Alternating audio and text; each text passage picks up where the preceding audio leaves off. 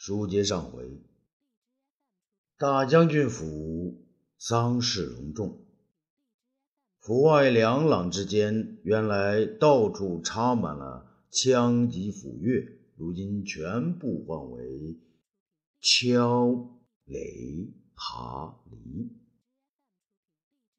武帝在公孙贺的陪同下，身披黑纱而来；魏皇后在太子的陪同下。泪水挂在面上。平阳公主见到皇上和皇后来到，便扑上去啊，与卫子夫相拥在一起，二人痛哭。东方朔与公孙敖面色凝重，矗立在卫青身边。霍光与公孙敬升分立于二人身后。卫青躺于棺中，两眼呐还在睁着。他的棺前一把木剑，剑边却是一把铁犁。武帝悲伤异常的来到棺前，抚摸着卫青的遗容，哭泣着说：“卫爱卿啊，你怎么也撇下朕，自己走了？”说完，失声痛哭。众人再次大哭起来呀！武帝抬起头来，看到眼前的木剑铁犁，请问：“东方爱卿，这是什么意思啊？”东方朔悲伤的抬起头来：“皇上啊，您看看这周围啊，所有的兵器都没了，都变成了铁去敲啊、耙呀、犁子的。”只有这一把剑还是木头做的，皇上，卫青他是劝你铸剑为礼，别再打仗了。您不答应他，他死不瞑目啊！这武帝啊，抬起头来，又向周围看了看，然后呢，对着卫青的遗体说：“魏爱卿。”你为朕扫平匈奴立下大功，然而匈奴未灭，西域战事未宁啊！朕答应你，等朕彻底扫平匈奴，打通西域，定会按你的愿望铸剑为犁的。东方朔摇摇头，然后将手伸到棺内，轻抚着卫青的眼睛。卫青兄弟呀，皇上答应你了。皇上总有一天会铸剑为犁的，你就闭上眼睛吧。卫青啊，果然闭上了眼睛。正在此时，一个白发老者自外嚎啕大哭而来。众人一看呐，原来是老臣吉安呐。白发苍苍的老臣吉安，他在两个年轻人的搀扶之下。身后还跟着一个中年人，踉踉跄跄的进了灵堂。东方朔举目一看，吉安身着孝衣，而他身边的两个年轻人竟是金房和孟辉，后边的中年人却是焦延寿。那吉安眼中并没有皇上啊，他直奔着房中而来，一下子扑到棺材之上。两个眼睛紧盯着卫青，然后扑通一下子跪到棺前，大声叫道：“魏大将军呐，老朽吉安来看你了。老朽过去对你不敬，只是想让你知道，这世界上是还有人小看你啊，免得你自己觉得了不起，不把天下人放在眼里。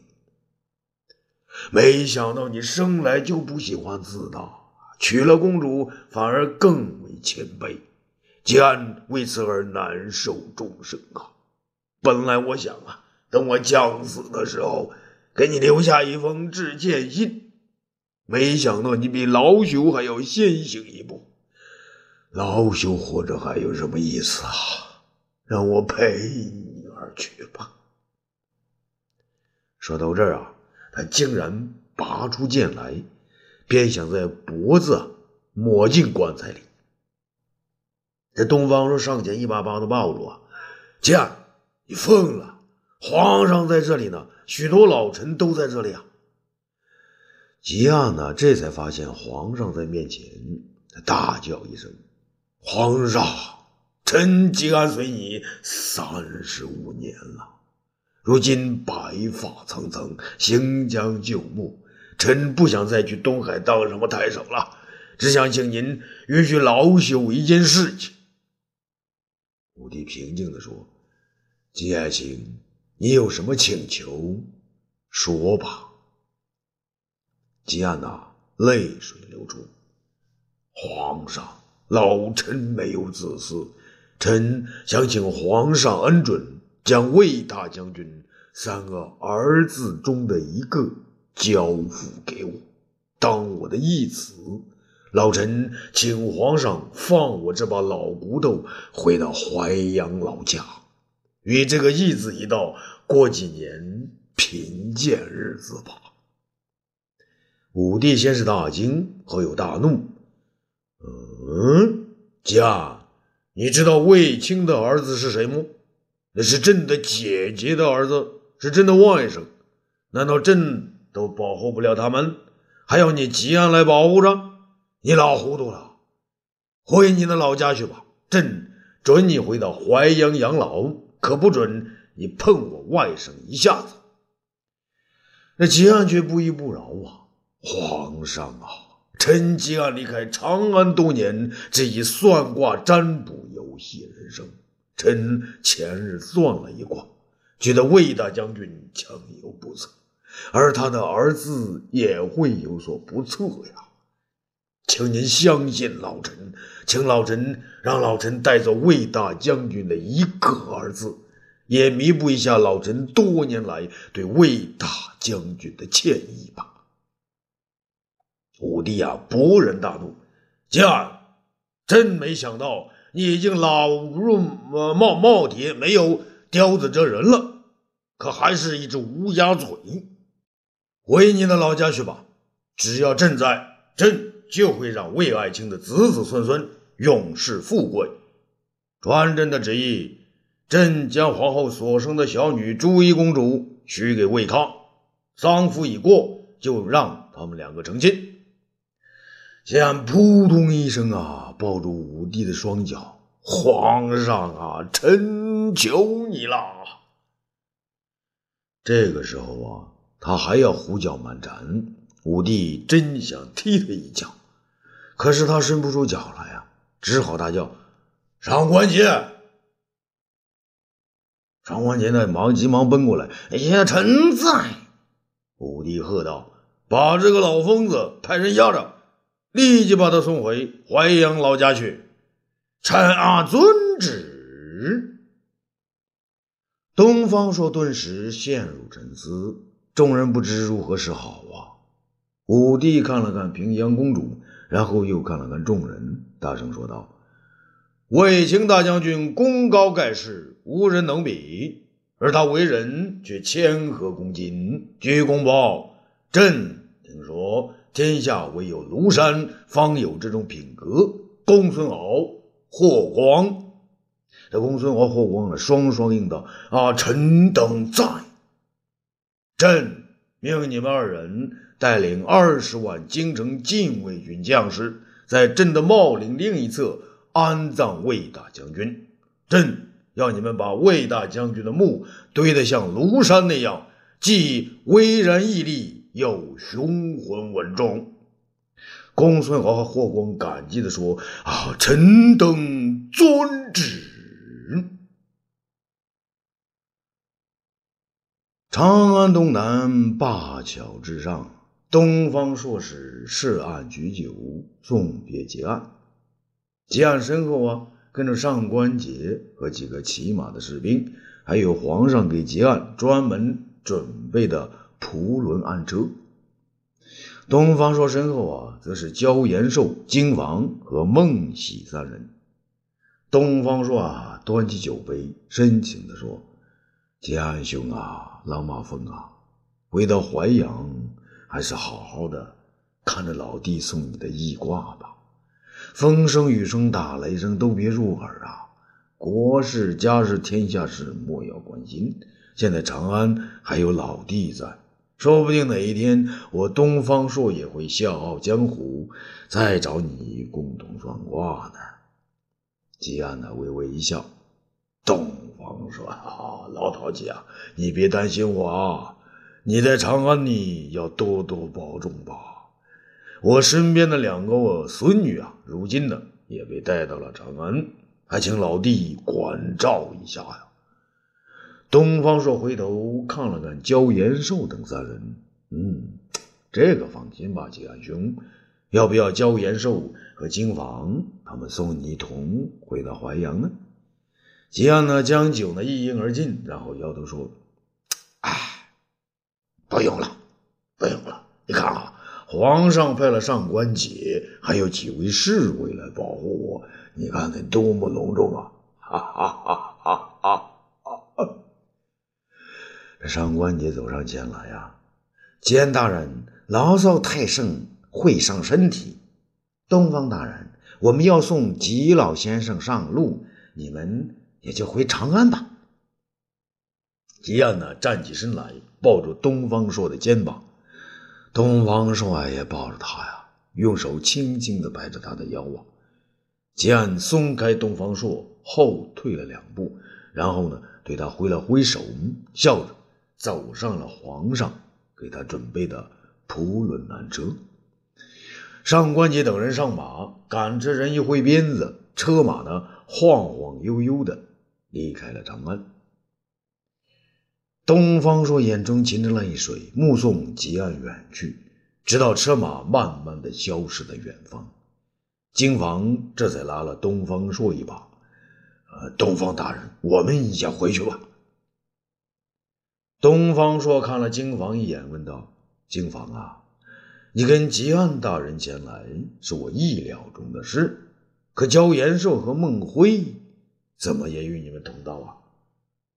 焦延寿呢，急忙答道：“啊啊，启禀师祖，呃，延寿与孟贤弟到高句丽寻找师傅，后来呃知道他老人家却已魂归汉城，于是带着他的呃一点遗骨回到鲁国。”无奈师母听到师傅去世消息时，大哭一声，再也没能缓过气来。而孟辉贤弟仁孝至上，非要在父母墓上守孝三年不可。严寿以当今皇上守丧也不过三个月为例，好歹劝说孟贤弟从木炉之上搬回。此时，京房从东海来到鲁国探望消息，又把我们接到了东海。这东方朔仍是不解啊。那怎么刚才吉安大人还说他的两个孙女也来到了长安呢？京房呢接过话来：“哎，东方大人是这样的，吉大人那天算了一卦，说魏大将军将要归天，于是将东海军的官印呢往徐伯手中一交，那便要来长安奔丧。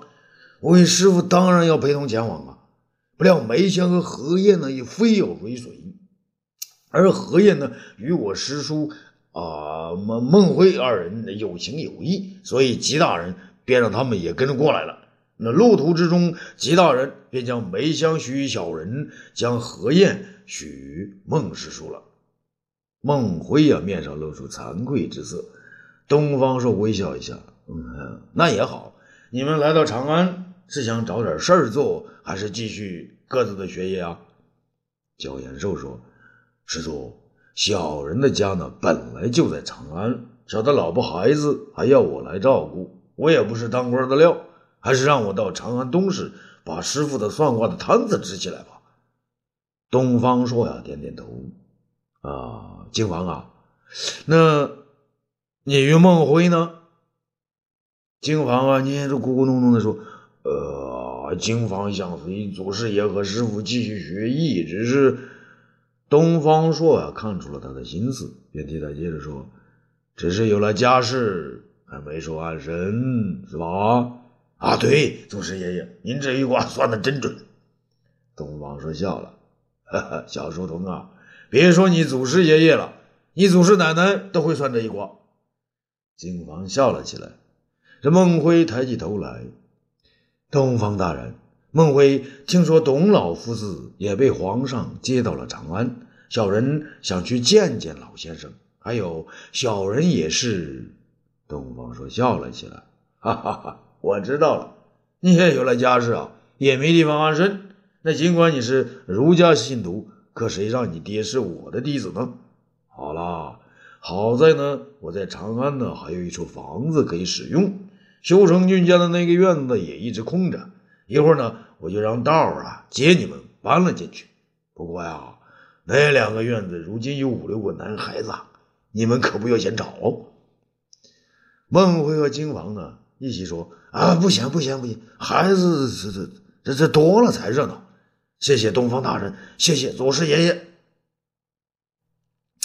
那未央宫中，武帝临朝，所成。站立其后，公孙贺、东方朔、倪宽等立于左边，公孙敖、李广利等立于右边。武帝环视一下众人，然后说：“众位爱卿，朕前些时候接到一个奏本，是公孙卿上的折子。啊，公孙爱卿，你过来。”这公孙卿从武帝一旁的宣室走了出来，众人呢不禁眼前一亮。嘿嘿，这个公孙卿还真有点公孙弘的模样。朕公孙卿拜见皇上。武帝看到众人呢表情异样，便说：“众爱卿，你们可能早就听说了，朕几年前得到两个异人，一个是朕的驸马栾大，他能起死回生，治好了朕的爱女为长公主的病。”另一个便是这位公孙爱卿，朕后来才知道啊，公孙爱卿是朕原来的丞相公孙弘的侄子，他原来也是儒生，后来才去学了仙术，既儒又仙，才能非凡呐。朕去泰山封禅，便是公孙卿的动议。近年来，公孙卿有深言天象，提出帮朕修改正朔，重定历法。公孙爱卿，你就把你的见解说出来，让诸位大臣听听哦。可是公孙卿走上前来，接过武帝递过来的他自己呈上的竹简，啊，说道：“启奏皇上，诸位公卿，公孙卿不才，以为天下立法仍以夏朝之力，接近天道运行真迹。”夏历以太岁在寅，即正月初一为一年之时，天经地义。后因月之运行与日之运行不甚一致，致使一岁之时屡向前提。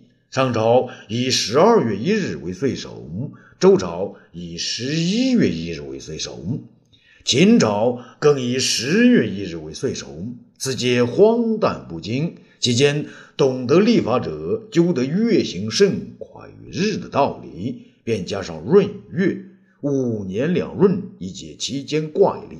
然而运行至今，仍是阴阳不符，外谬甚多。公孙卿等经过计算，认为日之运行一年时为三百六十五天，还多出一千五百三十九又三百八十五。而月之朔望圆缺之间，可分为二十九天，再多出八十一又四十三。如此说来，臣以为必须将一天分为八十一分，以此再来确定子丑寅卯辰巳午未，让身有虚亥。十二时辰，便可能准确无误。正月。为三十日，二月为二十九日，以后按此类推，大约两年，可能要有一天的不足。这时便可在正月之后的第二个月减去一日，使历法与月相持平，而月行周期较短，日行周期稍长。按日行计算，一年十二个月，应分三十一日为大月，三十日为小月。日行与月行之间，每两三年间，月行之数便要多出一月，这便是闰月。过去常设五年两闰，依臣等推算，十九年间要七次至闰，方为正确。这公孙卿啊，一口气说出如此多的年历、月历、日历算法，精确之处竟然达到千分之一，使众人听了既如天书，又无可指摘。包括东方朔在内，都是不禁连连点头啊。武帝高兴的再做一次环视，然后说：“众位爱卿，你们听到了没有啊？”不要以为朕身边的仙人一人，不是要挟之人，便是无用之人。桑弘羊啊，你是最会算账的，你给朕说说公孙卿的算法准不准呢？桑弘羊啊，非常诚实。皇上，臣历来只记国税收支、金钱换算，对天文历法很少研究。刚才臣听了公孙先生之言，觉得其算法精精精确，无人能比。武帝点了点头。啊，司马迁呐，你对历法研究也是甚为精通，你对公孙卿的说法有何见解啊？这司马迁呢，走上前来，也拿了一个剪子，显然呢，他是有所准备的，也和这个公孙卿一样啊。这个边看竹简边说道。皇上，臣以为公孙卿的算法甚为精湛，可臣一直以为利率应该上与天象协和，下应与地理相融，故而与先人历法相应。臣父太史公曾与臣一道，尝试将天下分为四个方面。半夜子时，天下。不见日光，全以为此时日在天之正北，与地直交；卯时日在天之正东，与地相平；午时日在天之正南，与地直交；有时日在天之正西，与地在平。如此定下一日时间，便时平直四刻。与此同理，卯时日出正东时，定为春分；日行最长之日，定为夏至；有时日落正西者，定为秋分；日行最短之日，定为冬至。如此，将一年时光四而分之，甚为合理。经过多年计算，臣以为以三百六十五日又四分之一定为一年。比较齐整，方便可行。哦，武帝也是频频点头啊，叹道：“好啊，司马迁呐，你真是深得太史公家传呐！”众爱卿，你们以为如何呀？这公孙卿又站了出来。皇上，司马先生所说的事情，听来好似简单易行，实则更易引起混乱。以他计算，一年三百六十五又四分一天，看起来奇真好记，实行起来误差太大。这个事情，臣说起来又会过为深奥。臣想请历官邓平邓大人用最浅见易懂的话来解释。他呢，将这这一深奥的问题呢，说成简单小事，还请助手来解释。大有两千年后，假爱因斯坦请出他的假司机出来向名家解释相对论的味道。武帝大为赞同啊！哦，好啊，啊，你们是要说的简单一些哈，不然朕和这些大臣们就像听天书一样听不懂啊。邓明啊，从容向前，启奏陛下。我华夏历法自古以来实有两种，尧典云：其三百有六旬，有六日，以闰月时定四时成岁。这就是说，尧的时候，先人们便以太阳来定四时，称为太阳历，即将一年确定为三百六十六天，分为十二个月而计之。在此之后，先人们又根据月有圆缺来定朔望，研制出了太阴历。阴历三十天为一个月，每年也是十二个月，而一年仅有三百五十四天。太阴历为了和太阳历一统，又于五年之间增加两次闰月，这便是阴阳历的协调之法。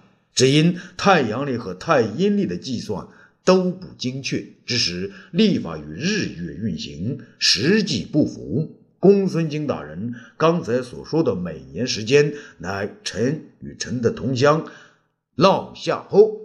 大人还有公孙卿找来的方士唐都大人，三个人推算了九九八十一天得出来的数字。只有将每天分为八十一等分，才能将历法定到极准的程度。所以臣等简称此种算法为八十一分历。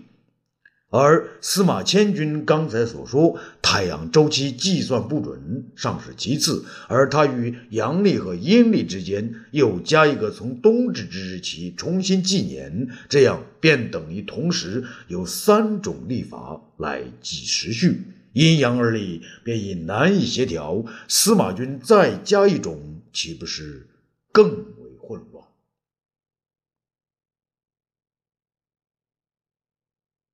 哎，这武帝问道：“哎，司马迁呐，你以为邓平之话如何呀？”啊，司马迁呢点点头。皇上，臣承认，臣的计算方法未必有邓大人计算的精确。可是依照太阳升落和白昼长短，将一年分为四十二十四个节气，这是我大汉以来农家种植所循规则呀。